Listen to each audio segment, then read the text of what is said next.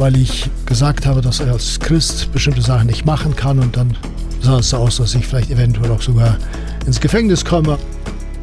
Für mich ist es immer wichtig und war es immer wichtig auch in meinem Leben, dass Gott wunderbare Pläne hat und er führt. Geschichten zwischen Ost und West. Der Podcast mit Sonja Kilian und Willi Epp. Vor über 250 Jahren, um ganz genau zu sein 1763, hat die russische Zarin Katharina die große christliche Europäer eingeladen, nach Russland zu ziehen. Gesucht wurden Arbeitskräfte. Es gab unbewohnte Gebiete, Wälder, Bodenschätze. Ausländern wurde es mit verschiedenen Vergünstigungen schmackhaft gemacht, nach Russland zu ziehen. Und sie sind gekommen. Die ersten 30.000 Siedler waren damals hauptsächlich Deutsche. Sie gründeten Kolonien in der Wolga-Region und im Gebiet der heutigen Ukraine. Ein spannendes Thema, das Auswirkungen bis heute zeigt. Auswirkungen auch auf die Lebensgeschichte Einzelner, zum Beispiel von Willi Epp, mein Studiogast bei Das Gespräch. Herzlich willkommen, Willi. Hallo Sonja. Schön, dass du dich auf dieses Experiment eingelassen hast. Willi Epp ist selbst Russlanddeutscher, wie man das häufig nennt. Er hat viele Jahre im ERF und mit unserem internationalen Partner TWR gearbeitet. Heute bist du im Ruhestand, Willi, und hast viel zu erzählen, spannende Geschichten, Erfahrungen mit Gott. Ich würde mal auch sagen, Lebenserfahrungen. Du hast dich bereit erklärt, das alles mit uns zu teilen. Da freue ich mich drauf und bin gespannt und auch dankbar, jemanden wie dich, Willi, zu kennen, auch als Kollegen. Wir waren ja auch Arbeitskollegen hier im ERF und dich jetzt nochmal vors Mikrofon zu kriegen. Wir haben einen fünfteiligen Podcast geplant, eine fünfteilige Reihe. Das Ganze haben wir genannt Geschichte zwischen Ost und West. Es geht um das Leben von Willi Epp und es geht um Geschichtliches. Und heute wollen wir erstmal einen Blick werfen auf die Vorgeschichte, auf die Kindheit. Vielleicht fangen wir mit deinen Großeltern an, Willi. Nun, ich habe klar wie jeder andere Eltern und Großeltern gehabt. Meine Vorfahren kommen irgendwann aus dem norddeutschen Bereich und sind dann quasi mit dem Anlass von Katharina der Großen auch in die Ukraine gekommen und da haben sie in deutschen Kolonien gewohnt. Später haben sie eine weitere Kolonie gegründet im Südural. Da bin ich ja später auch geboren, Gebiet Orenburg. Von meiner mütterlichen Seite, die Großeltern, da war der Großvater eher kaufmännisch begabt. Er hat dann zu seiner Zeit damals schon eine Ausbildung gemacht in einer Schule, die aus Paris kam, ob er wirklich mit Paris was zu tun hatte, weiß ich nicht, aber das Zertifikat, die war dann von Paris ausgestellt und gehörte dann eigentlich so ein bisschen zu der Elite des Dorfes und machte alle mögliche Einkaufe und Besorgungen, was dann so in der Siedlung nötig war. Da wird auch Wort die Geschichte ein bisschen schwierig, weil als dann es so war, dass Polen von Hitler-Deutschland überfallen wurde und das Land aufgeteilt wurde zwischen Hitler und Stalin, dann wurde auch unter anderem Papier unterzeichnet, dass die Deutschen, die in der Sowjetunion, in Russland sind, ins Reich gebracht werden sollten. Und da war irgendwie mein Opa mitbeteiligt damals, weil sie suchten dann Aktivisten, die dann das organisieren. Äh, hier wird es dann doch sofort schwierig, weil mein Opa gehörte mehr zu den gebildeten Leuten jener Zeit. Die Deutschen, die sich damals in Russland ansiedelten, hatten die erste Zeit relative große Freiheiten. Aber dann veränderte sich ja das System in diesem Land und die Bolschewiken, die Kommunisten kamen an die Macht und das Ganze veränderte sich und wurde auf einmal sehr schwierig. Es gab viel Not, religiöse Einschränkungen und damals wollten auf einmal viele Deutsche wieder zurück nach Europa, zurück in die Ursprungsländer, von wo sie hergekommen sind. Ich weiß zum Beispiel, die Eltern von meinem Vater, die haben ein ganzes Jahr in Moskau auf dem Bahnhof gelebt und nebenbei ihren ältesten Sohn unterrichtet weil sie hofften, immer noch rauszukommen, und leider konnten sie nicht mehr auswandern und mussten dann wieder von Moskau zurückkehren. Ihr alles Hab und Gut hatten sie voraus verkauft und dann mussten sich dann mit wenig Geld irgendwie noch ein paar Kleinigkeiten zusammenkaufen, um weiterzuleben. Bei meinem Großvater mütterlicherseits war es ein bisschen anders. Er gehörte ein bisschen zu der Intelligenz des Dorfes. Er hatte damals schon eine Ausbildung gemacht und das war alles mit dem im Bereich von Buchhaltung und Handel und Management.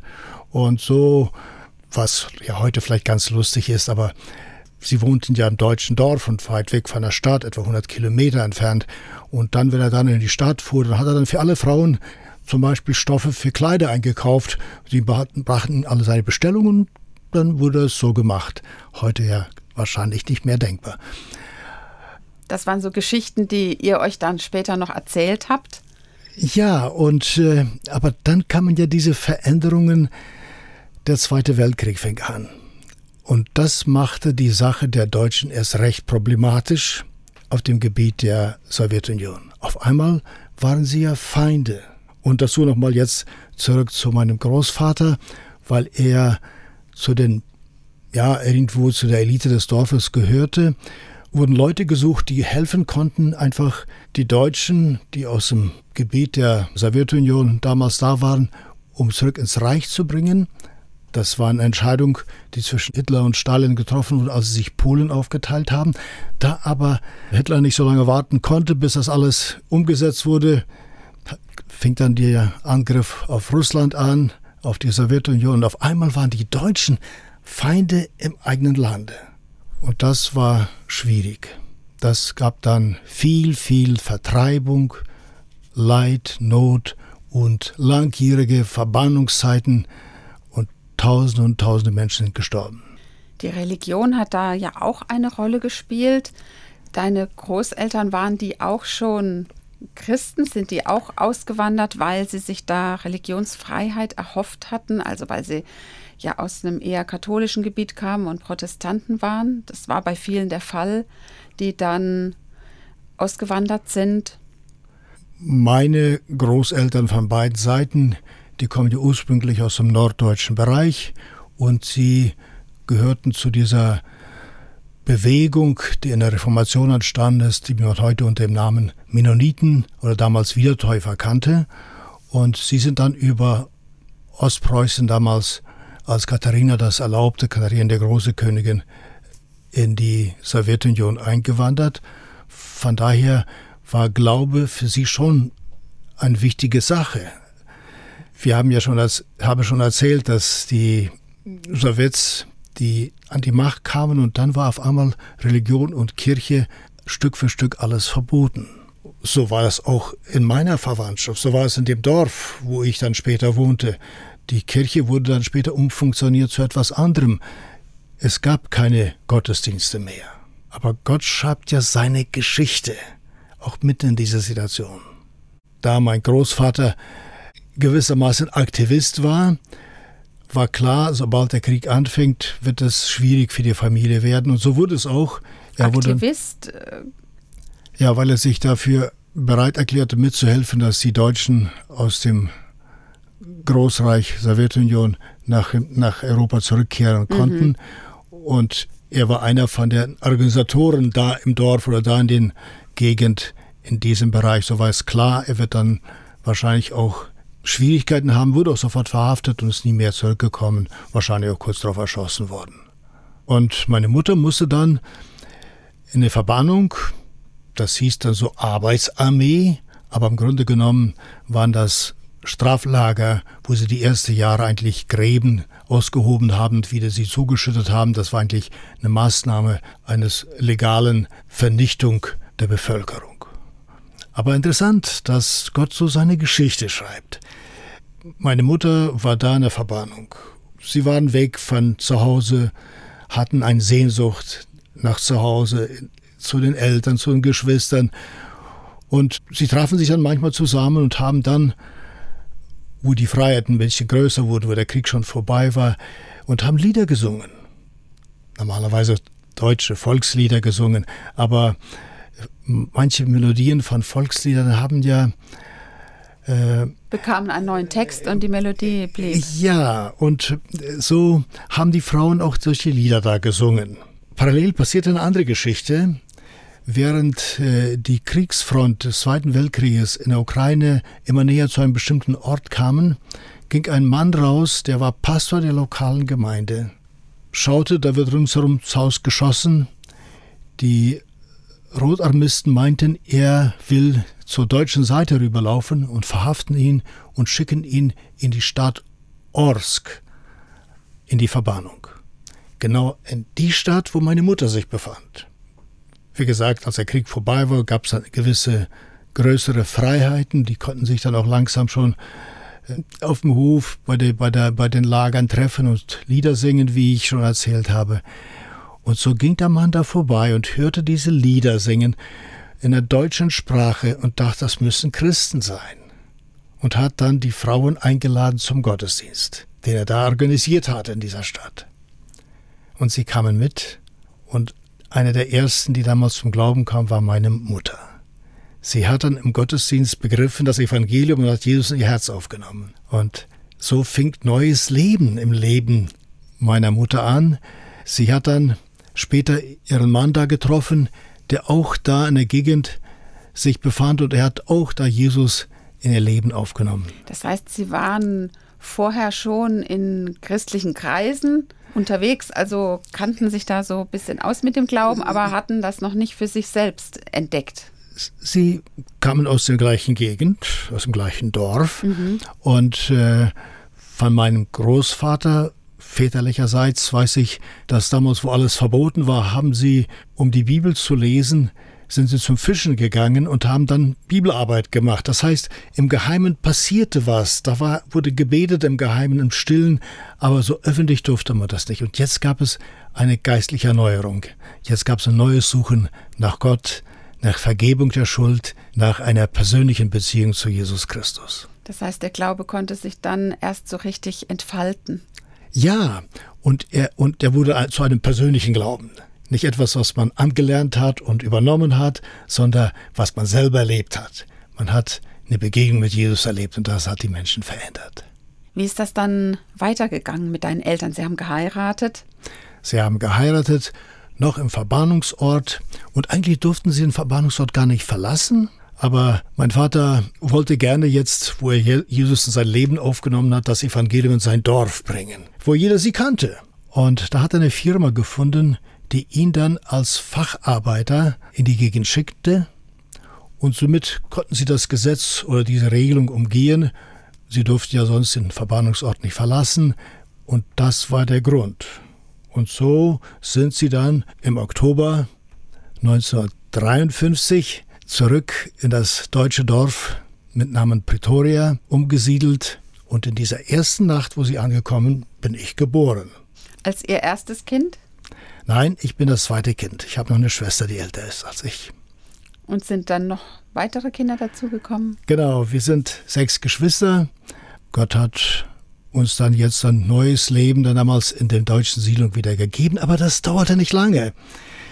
Mein Vater war gerne aktiv und hat über sein Glauben gesprochen.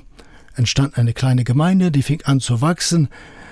Und dann gab es, wie es damals so auch üblich war, das Widerstand kam. Man durfte nicht vom Glauben an Gott reden, denn man wollte eine neue Gesellschaft aufbauen, die ohne Gott auskommt und ohne die Bibel. Und Religion war Opium für das Volk, wie das von Karl Marx nachgesagt wird. Das heißt, man sollte den Köpfe der Menschen nicht mit Religion verdrehen, sondern eine Gesellschaft aufbauen, die ohne Gott und ohne Existenz einer höheren Kraft leben wollte alles selber in der Hand nehmen. In dieser Situation, wo sich dann das Leben so der Gemeinde entwickelte, gab es dann Widerstand von der örtlichen Regierung und von der Partei der UdSR, der Kommunistischen Partei. Und so wurde dann ein, kam es zu einer Gerichtsverhandlung. Und äh, in dieser Gerichtsverhandlung war es dann so, dass sie zunächst mal die Bevölkerung darstellten, wie schlimm das ist, dass Menschen, dass Menschen an Jesus glauben und dass sie mit ihm versuchen zu leben und ihm die als Grundlage ihres Lebens ja der Bibel glauben und, und danach ihr Leben gestalten. Und dazu haben sie das dann versucht noch zu vertiefen am nächsten Tag, dass sie nicht nur Christen sind, was schlimm ist, sondern sie sind auch noch Deutsche das besonders schlimm wäre. Nach dem Zweiten Weltkrieg. Genau, das war gerade so ein Punkt, der mir eingefallen ist. Das ist ja bestimmt alles dann auf Russisch gelaufen, Gerichtsverhandlungen und so weiter. Mit Sicherheit, ja. Inwiefern habt ihr denn Russisch gesprochen und wie viel Deutsch, wie deutsch wart ihr da? Ja, also wir haben zu Hause nur Deutsch gesprochen und äh, auf der Straße hat man Russisch gesprochen. Die Beschuldigung, dass wir Deutsche sind, das kam dann einfach zum Zerwürfnis bei dem ganzen Gerichtsprozess, weil auf einmal fühlten sich, das war ja 90 Prozent der Anwesenden in dem Gerichtssaal waren ja Deutsche. Die fühlten sich dann unwohl mit dieser, äh, auf einmal so eine Schublade zu stecken. Und es gab dann Wortmeldungen und dann hat man einfach die Verhandlung unterbrochen. Und in dieser Zeit sind dann meine Eltern mit uns Kindern dann geflohen. Es war Februarmonat. Sehr es spontan wahrscheinlich. Spontan. Also tagsüber hat man einige Sachen verkauft und verschenkt und nachts sind wir dann mit zwei Schlitten, die damals in die Provinzstadt fuhren, um Petroleum einzukaufen, gereist und sind dann am nächsten Morgen dann in der Stadt angekommen und konnten einen Zug bekommen und sind in Richtung Süden gefahren und kamen im Endeffekt nahe zur chinesischen Grenze nach Kirgisistan. Wie alt warst du da? Sieben Jahre. Kannst du dich noch erinnern? Oh ja, ja, ja, sehr gut. Ich sehe mich jetzt noch, wo wir die paar Halbseligen zusammenpackten und da waren Menschen da, Mitglieder aus der Gemeinde vor Ort und die haben geweint aus irgendwelchen Gründen. Ich fand das alles sehr abenteuerlich. Und auch die Fahrt unterwegs in einem, auf einem Schlitten eine ganze Nacht zu verbringen, war interessant. Es war also Winter, wenn du sagst Schlitten? Februarmonat. Und da war viel Schnee. Viel Schnee und äh, deswegen war es auch noch so, dass die zwei Schlitten, die uns dann damals zur Start gebracht haben, sind auf dem Weg zurück im Schneesturm gekommen und waren drei Tage unterwegs, bis sie wieder zurück waren. So waren sozusagen alle Wege verweht nach uns und wir waren weg. Dir kam das vor wie ein großes Abenteuer ja, als Kind. Das war, war, war interessant. Ihr seid dann mit dem Zug weitergefahren? Ja, damals war das ja so, die, äh, die es, es waren ja damals auch Dampflokomotiven, die dann gefahren sind und die mussten dann immer wieder mal Halt machen, wieder Wasser tanken und wir durften bei den Bahnhöfen dann aufgekochtes Wasser uns abholen, damit wir dann etwas zum Trinken hatten. Es war alles noch ein bisschen anders.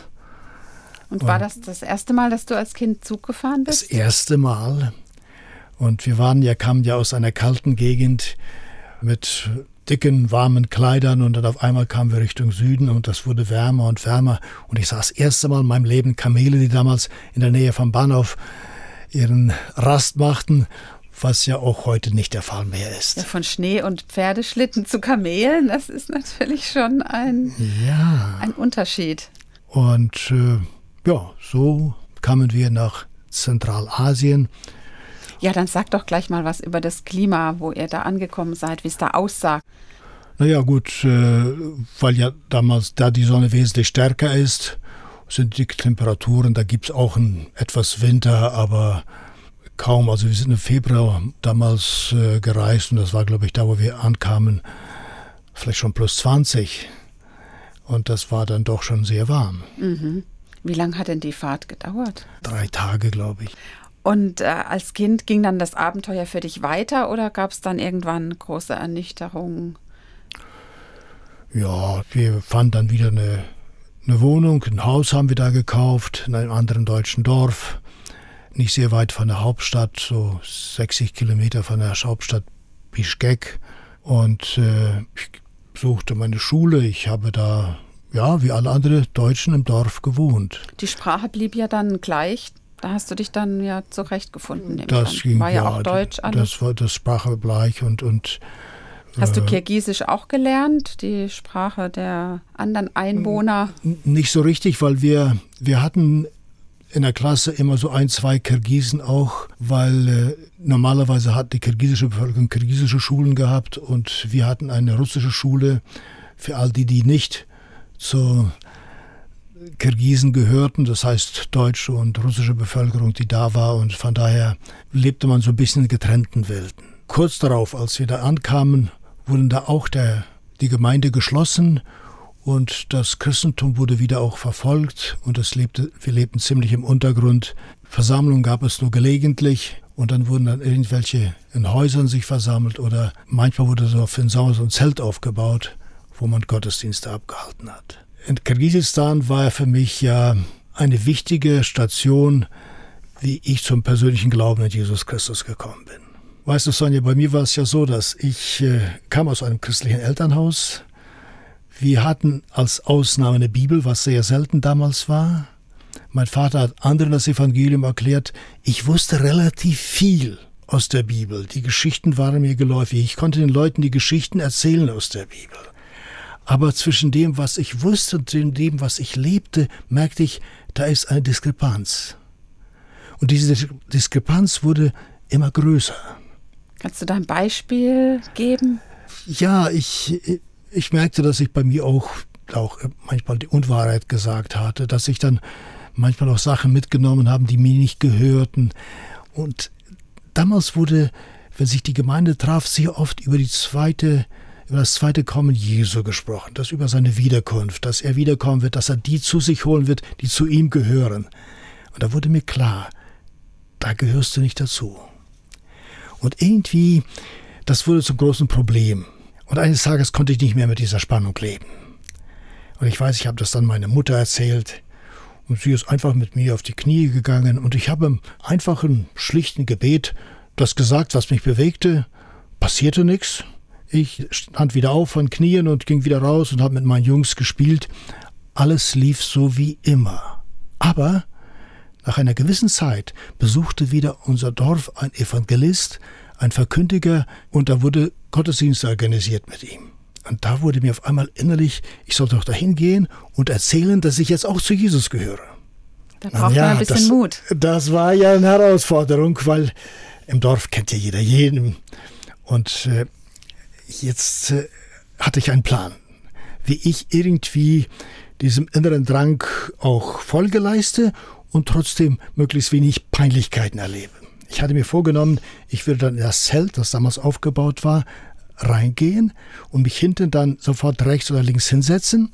Und wenn am Ende der Veranstaltung der Verkündiger sagen würde, hat noch jemand der Versammlung was zu sagen, dann würde ich dann aufstehen, würde das sagen und dann würde ich aus der Tür rauswutschen, dann musste Gott zufrieden sein und ich hatte doch möglichst wenig Peinlichkeiten, den Menschen in die Augen zu schauen.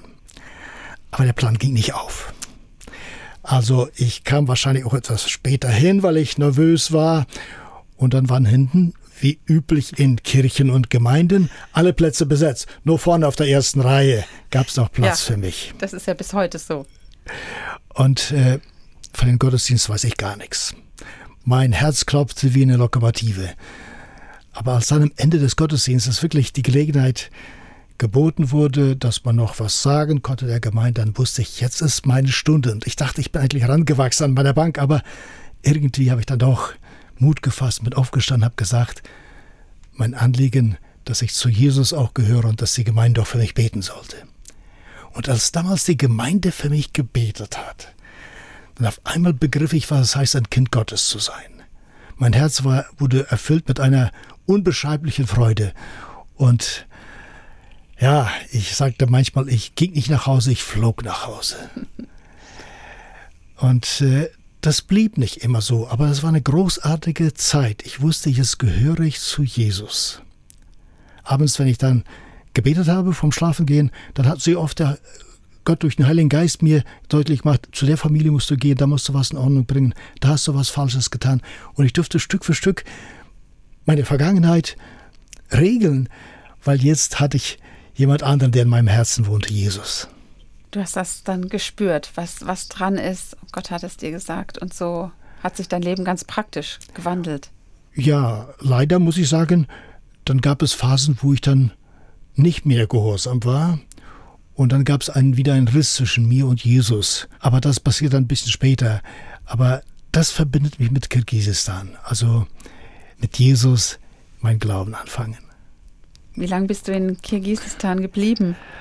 Ja, da ist so eine Sache. Da muss ich noch etwas erzählen, das ja vielleicht auch nicht unbedingt sehr schön ist, aber das gehört auch zu meiner Biografie. mich interessierte alles, was mit Technik zu tun hat. Und da hatte ich eine gewisse Leidenschaft dafür. Also sobald wir in der Schule gelernt hatten, wie ein Telefon funktionierte, dann zog mein Freund und ich eine Leitung über die Straße, quer über die Straße und machten unser erstes Telefon. Da war keine Scheibe zum Wählen, aber das war einfach mal eine Leitung und wir konnten miteinander reden auf aber Distanz. Auch nicht nur eine Schnur und zwei Joghurtbecher. Nein, nein, nein, nein, das war schon. Dann habe ich gelernt äh, in der Physikunterricht, wie ein Radio funktioniert und dann habe ich das erste Radio selber gebaut. Und dann äh, entwickelte sich auch kreative Energie, aber destruktive Energie. Wir überlegten, einen Sender zu bauen. Und in dieser Zeit ging meine Beziehung zu Jesus immer mehr auf Distanz.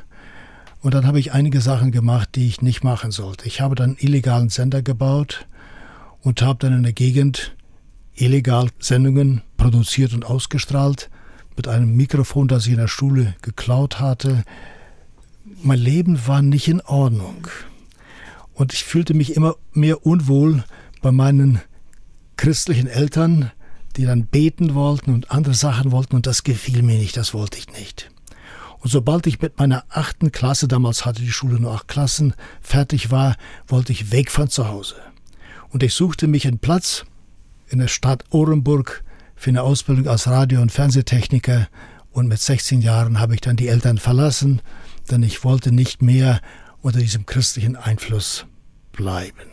Es spielte damals in, der, in meinem Leben auch eine gewisse Rolle Alkohol, es gab auch manchmal Schlägereien und ich lebte nicht das, was ich eigentlich erfahren hatte mit Jesus.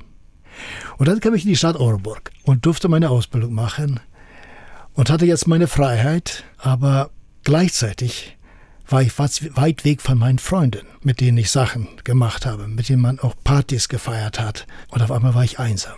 Und auf einmal hatte ich viel Zeit, über Sachen nachzudenken. Und mir auf einmal wurde mir die Geschichte vom verlorenen Sohn ganz wichtig. Eigentlich wusste ich, wie es bei Gott ist. Eigentlich hatte ich das erfahren. Aber ich lebte das nicht. Und ich war so quasi jetzt bei den Schweinen, wo eigentlich ich nicht hin wollte, da war ich jetzt. Und das war vielleicht gar nicht mal ein Gebet im klassischen Sinne, aber ich weiß, eines Tages war ich in meiner WG ganz alleine zu Hause und ich hatte Zeit und ich habe Gott das eigentlich beim Sitzen so alles nacherzählt, was passiert ist einfach mal so mein Leben Review gemacht und überall, wo ich dann in Stocken gekommen war und wo es nicht gut war und wo ich eigentlich wollte, das anders. Und das war eigentlich ein Neuanfang. Und dann durfte ich Stück für Stück neu in diese Beziehung zu Jesus zurück reinwachsen und ein glückliches Kind Gottes werden. Und das bin ich bis jetzt und ich freue mich darüber. So kenne ich dich heute. Und hast du da dann auch Freunde gefunden oder eine Gemeinde, die dich unterstützt hat? Ich bin dann zu einer Gemeinde gegangen da in der Stadt. Wir haben dann eine kleine Jugendarbeit angefangen und äh, ja, dann hatten wir auch einige missionarische Ideen und Überlegungen, haben dann Gemeinden, wo die, wo die, wenn die irgendwelche Veranstaltungen hatten, besucht und Beiträge auch gestaltet und so weiter. Ja, und als ich fertig war mit der Ausbildung, dann kam ich zurück in meinen Heimatort nach Kirgisistan und das war dann eine Herausforderung. Inzwischen hatte die Gemeinde eine Gemeinde, wo man offiziell zu Gottesdienste kommen konnte. Und der erste Tag, ich musste das ganze Dorf entlang gehen. Am Ende des Dorfes war dann das Gemeindezentrum. Und äh, ich ging unterwegs und ich traf unterwegs Freunde. Und ich musste jetzt erst einmal bekennen, ich gehöre jetzt zu denen. Und ja, einige Freunde habe ich verloren, einige Freunde habe ich neu dazu gewonnen. Und mein bester Freund, der damals das eigentlich komisch sah, ist später auch ein Nachfolger Jesu geworden und unsere Freundschaft besteht heute noch.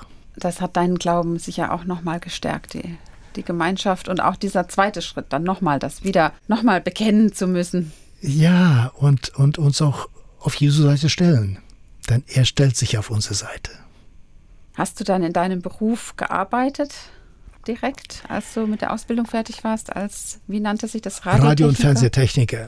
Ja, damals, das war ja im Vergleich zu den Ausbildungen heute ja noch sehr in den Kinderschuhen, weil Fernseher, Farbfernseher wurde nur gerade entdeckt und äh, es gab noch so, die Transistoren waren ganz am Anfang, das wurden alles noch Radios mit Röhren und Ja, es war von heute sich gesehen Steinzeit. Aber das war eine Ausbildung. Das war damals das Neue in der Technik. Ich wollte die Arbeit, äh, den Beruf nachgehen, aber das hatte dann nicht geklappt. Und dann habe ich eine kurze Zeit verschiedene Arbeiten gemacht, wie sich das so ergab. Und dann bekam ich eine Vorladung von der Musterungsbehörde und die haben mich dann für eine Schlosser- und Kraftfahrerausbildung geschickt. Und so habe ich dann die Ausbildung als Kraftfahrer gemacht und habe dann als Kraftfahrer angefangen zu arbeiten. Aber dann kam ein neuer Schnitt in unserem Leben. Aber davor musste ich, glaube ich, noch was dazu sagen.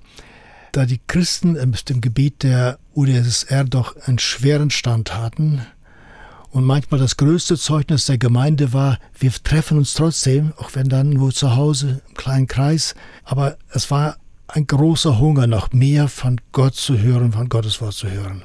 Dann ist mein Vater in die Stadt gefahren damals und hat für viel Geld ein großes Radiogerät gekauft. Und abends, nachts, so wie alle schliefen, dann habe ich das beobachtet und manchmal ein bisschen zugehört, wie meine Eltern da im Radio mit vielen Rauschen gesucht haben, bis sie dann die Senderstation gefunden hatten und dann haben sie Radioprogramme von Monte Carlo gehört. Das war wichtig für sie. Das war geistliche Stärkung mitten in schweren Zeiten. Christliche Radioprogramm. Christliche Radioprogramm von Transworld Radio von Monte Carlo. Damals schon von TWR. Ich verrate schon mal, dass du ja dann später bei TWR gearbeitet hast. Und interessant, wie da so immer wieder in deinem Leben diese kleinen Vorbereitungen liefen im Hintergrund, wo Gott das quasi schon alles in die Wege geleitet hat mit deiner Ausbildung und auch eurem großen Radio daheim. Technik und Elektronik war ja meine Leidenschaft und ich hatte die Ausbildung gemacht und damals entwickelte sich etwas, was man hier vielleicht in Deutschland gar nicht so hatte. Auf einmal wurde in Fabriken der, der UdSR Tonbandgeräte produziert, die man auch privat erwerben konnte. Und dann fingen Geschwister an, in den Gemeinden Tonbandgeräte zu kaufen und haben dann mit ihnen Lieder aufgenommen, haben dann Gottesdienste aufgenommen und haben dann diese to Tonbänder ausgetauscht. Das waren Tonbänder, das waren noch keine Kassetten und so weiter. Und viele kamen dann mit ihren Geräten nicht klar, die mussten dann immer wieder nochmal nachjustiert und eingestellt wurden. So wurde mir immer wieder Geräte gebracht zu reparieren. Und ich habe das auch gerne gemacht. Manchmal bis in die Nacht. Und da musste ich mir morgen Wecker stellen, damit ich da aufstehen konnte, um rechtzeitig zur Arbeit zu gehen. Und irgendwann gab es eine Phase, wo ich dachte, das kann ich nicht so weitergehen. Dieses gute Hobby nimmt mir meine ganze Zeit zum Bibellesen und Gemeinschaft mit Gott. Und dann habe ich dann alles weggegeben. Meine Nachschlagwerke verschenkt, einige Messgeräte verschenkt und habe gesagt, jetzt will ich mir Zeit nehmen, mehr die Bibel zu lesen und Gemeinschaft mit Gott und seinem Wort zu haben. Und in dieser Zeit fing dann auch schon an, dass ich gelegentlich auch etwas öffentlich sagen durfte und musste. So war mir Jugendarbeit ganz wichtig und kurze Andachten vorzubereiten da musste ich eigentlich einen Schnitt in meinem Leben machen. Ich habe gesagt, ich will das nicht mehr machen, damit ich das andere intensiver machen kann. Also dein Hobby hast du zurückgesteckt. Ja, und irgendwann kam ich dann doch in diesen Bereich wieder zurück. Ja. So ist es halt. Genau, Gott hat das schon gesehen. Oder da was in dich hineingelegt. Das wusstest du damals ja noch nicht, wie du dann dein Hobby verbinden kannst. Nein, wusste ich nicht und, und es gab auch keine Pläne. Gab, mhm. nee, gab es auch keine Pläne oder keine, ich denke mal auch keine Sehnsüchte. Eigentlich, das war ein abgeschlossenes Kapitel. Du warst dann noch in Kirgistan als Kraftfahrer. Genau, da habe ich als Kraftfahrer gearbeitet, aber nicht so sehr lange. Dann haben sich meine Eltern entschieden, umzusiedeln von Zentralasien ins Baltikum. Das hatte seine Gründe. Das war, hatte mit der Gesundheit meines Vaters zu tun. Das hatte mit auch gewisse Lebensbedingungen zu tun. Und im Endeffekt sind wir dann 1972 im Frühling nach Estland umgezogen und wohnten dann in Estland, wo ich dann wieder als Kraftfahrer gearbeitet habe. Wobei du ja schon erwachsen warst. Du hättest ja nicht unbedingt mit deinen Eltern mitziehen müssen. Nee, hätte ich nicht. Aber wir waren als ganze Familie uns einig und sind dann gemeinsam umgezogen. Und so hatten wir dann auch wieder eine, eine neue, neue, Phase, Heimat. neue Heimat.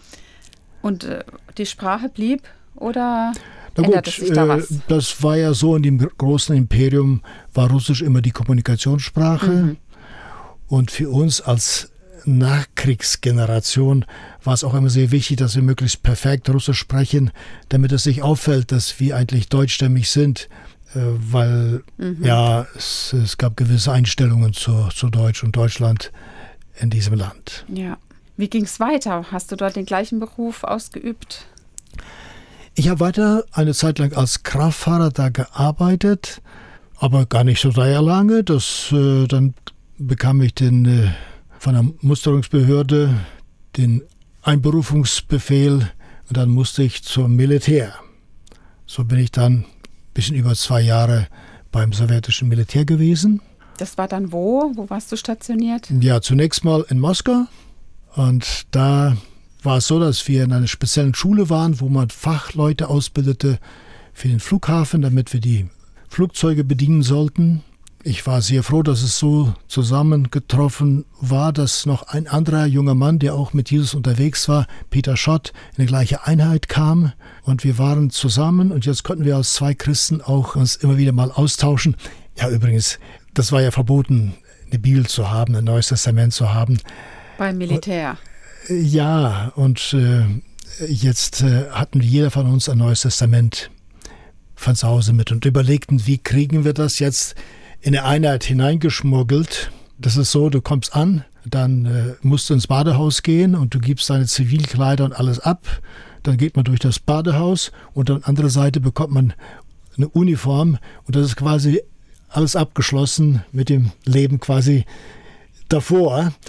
Und alles, was man rübernehmen will, Zahnpasta, sonst was, das muss man dann zeigen und was genehmigt ist, darf man reinnehmen und alles andere nicht.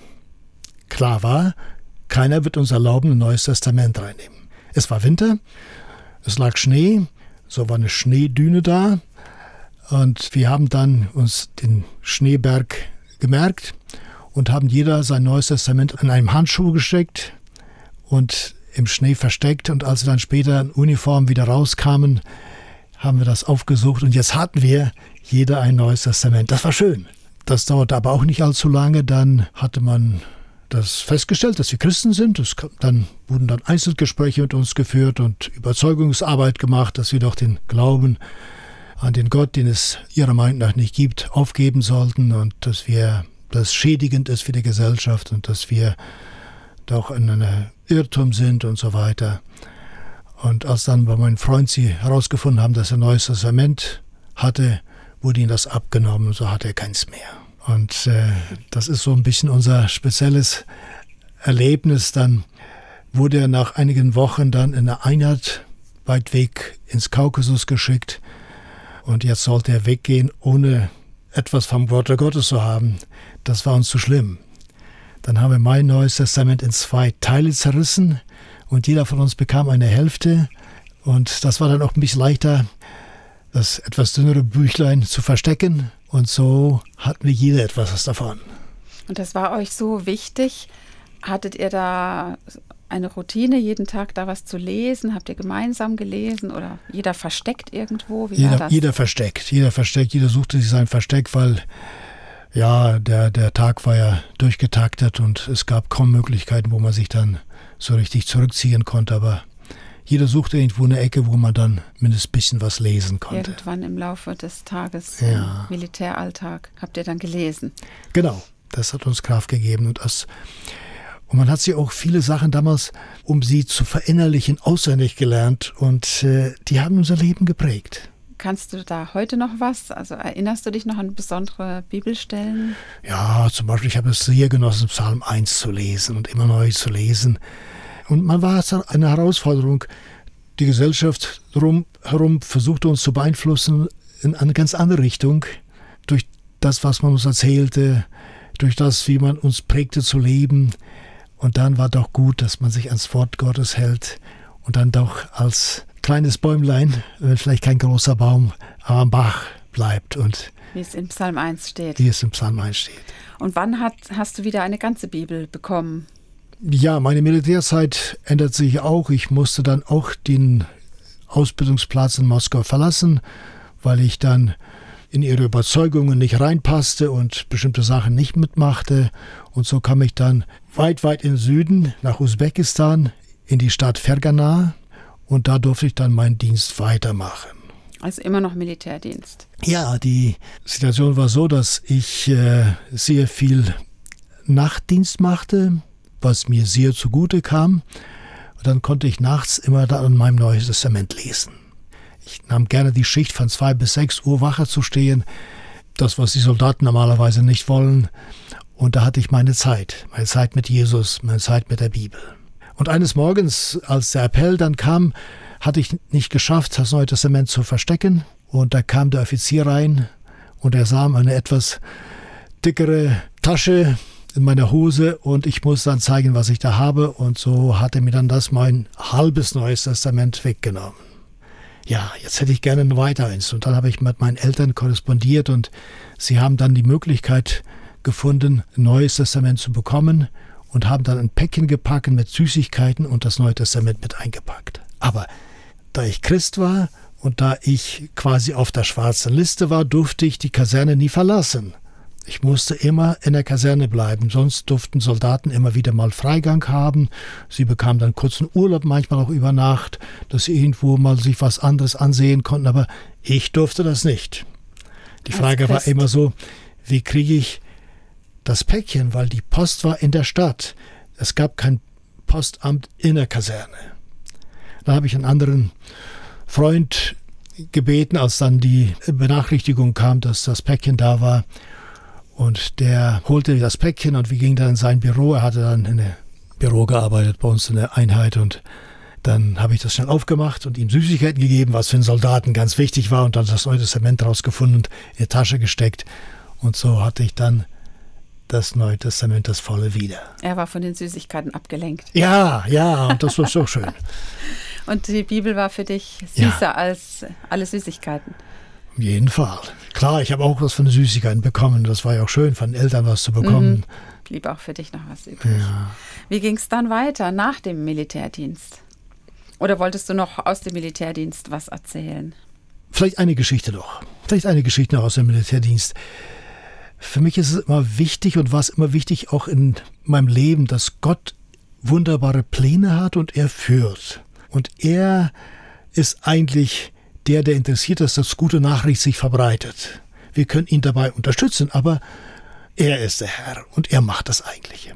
So, ich hatte mein Neues Testament jetzt wieder voll und dann wurde ich nochmal in eine andere Einheit versetzt, weil ich ihren Vorstellungen nicht entsprach, weil ich äh, gesagt habe, dass er als Christ bestimmte Sachen nicht machen kann und dann sah es so aus, dass ich vielleicht eventuell auch sogar ins Gefängnis komme, aber dann wurde ich nach Untersuchungshaft wieder rausgelassen und in eine andere Einheit kam ich in meinem Dienst. Und da war ich doch erstaunt, dass dieser Offizier, der mir damals das Neue Testament abgenommen hat, das halt doch am Ende mir das zurückgegeben hat. Womit ich gar nicht gerechnet hatte. Er hat es noch behalten. Jetzt hatte ich ein kleines, dünnes Neues Testament und das volle. Ich musste im Flughafen arbeiten und lernte da eine Frau kennen, die sehr interessiert war für den Glauben. So überlegte ich, ich würde ihr gerne das Neue Testament zum Lesen zur Verfügung stellen. Und da hatte ich mein Dilemma, ihr das halbe Neues Testament zu geben. Ich wusste ja nicht, wie schnell sie, wie lange sie lesen wird und wann es zurückgibt. Dann äh, hätte sie aber nicht, nicht die ganze Information. Wenn ich ihr aber das Ganze abgebe, dann wusste ich nicht, wie das dann für mich auf einmal aussieht im Endeffekt. Dann habe ich das vielleicht nicht mehr. Und so eines Tages in dieser Entscheidungsprozess nahm ich beide Neue Testamente mit zum Flughafen, wo unsere Einheit die Arbeit machte. Und ich kam unter anderem nicht in diesem Tag in Gespräch mit dieser Frau und äh, das ergab, gab sich alles nicht so, wie ich gedacht habe. Und abends ging ich normal schlafen. Das ist bei einer Einheit so, dass im Vorzimmer, da werden dann alle Mäntel aufgehängt, da müssen die Mäntel hängen und man ist dann irgendwo die äh, großer Saal, äh, großer Raum, wo dann alle die Betten stehen und da ging ich schlafen. Weiß ich nicht, was waren wir dann? Vielleicht 90 Betten in einem Raum oder sonst was. Irgendwann um Mitternacht werde ich wach und überlege, wo ist mein neues Testament? Denn ich hatte ja das in der Tasche von meiner Jacke gesteckt, morgens, als ich zum Flughafen musste, als ich zu meiner Arbeitsstelle musste. Ich ging dahin, guckte in meine Manteltasche und das Neue Testament war nicht da. Ich konnte auch nicht groß fragen, ob jemand es gesehen hat oder was passiert ist, weil das war ja mein Geheimnis. Dann vergingen einige Wochen und ich wurde immer wieder mal von einigen Soldaten über bestimmte biblische Themen nach, angefragt. Und ich war erstaunt, von wo wissen sie das und das? Manchmal ja. kamen wir in kurzen Gesprächen, aber ich war vorsichtig, weil ich wurde ja beobachtet. Hattest du dann schon so einen Verdacht? Eigentlich nicht, nein. Okay. Ich war, war erstaunt. Hast dich nur gewundert? Äh, ja. Und dann vergeht noch eine Zeit, noch einige Monate, und auf einmal wird, werde ich vorgeladen zum Gespräch mit einem Politoffizier und er sagt mir, warum verbreiten Sie christliche Literatur? Nun, man lernt ja im Osten schweigen, wenn man gefragt wird. Und ich gab keine Antwort. Er fragte auch verschiedene andere Sachen und auf einmal merkte er, dass er auf diese Wege nicht vorankommt. Und dann erzählte er, dass die Soldaten nachts die Jacken untersucht hatten von den Soldaten. Sie suchten nach Zigaretten und haben das Neue Testament gefunden. In deiner Jacke? In meiner Jacke. Und haben es dann reihum gelesen und gelesen. Und dann kamen sie zu ihm, zum Politoffizier, und haben Fragen gestellt zu Gott und zur Bibel. Und er hatte keine Antwort, sagte, ich habe noch nie ein Neues Testament in der Hand gehabt. Und sagte, hey, hat er es dann zu sich genommen und fragte mich, ob er es behalten konnte und lesen.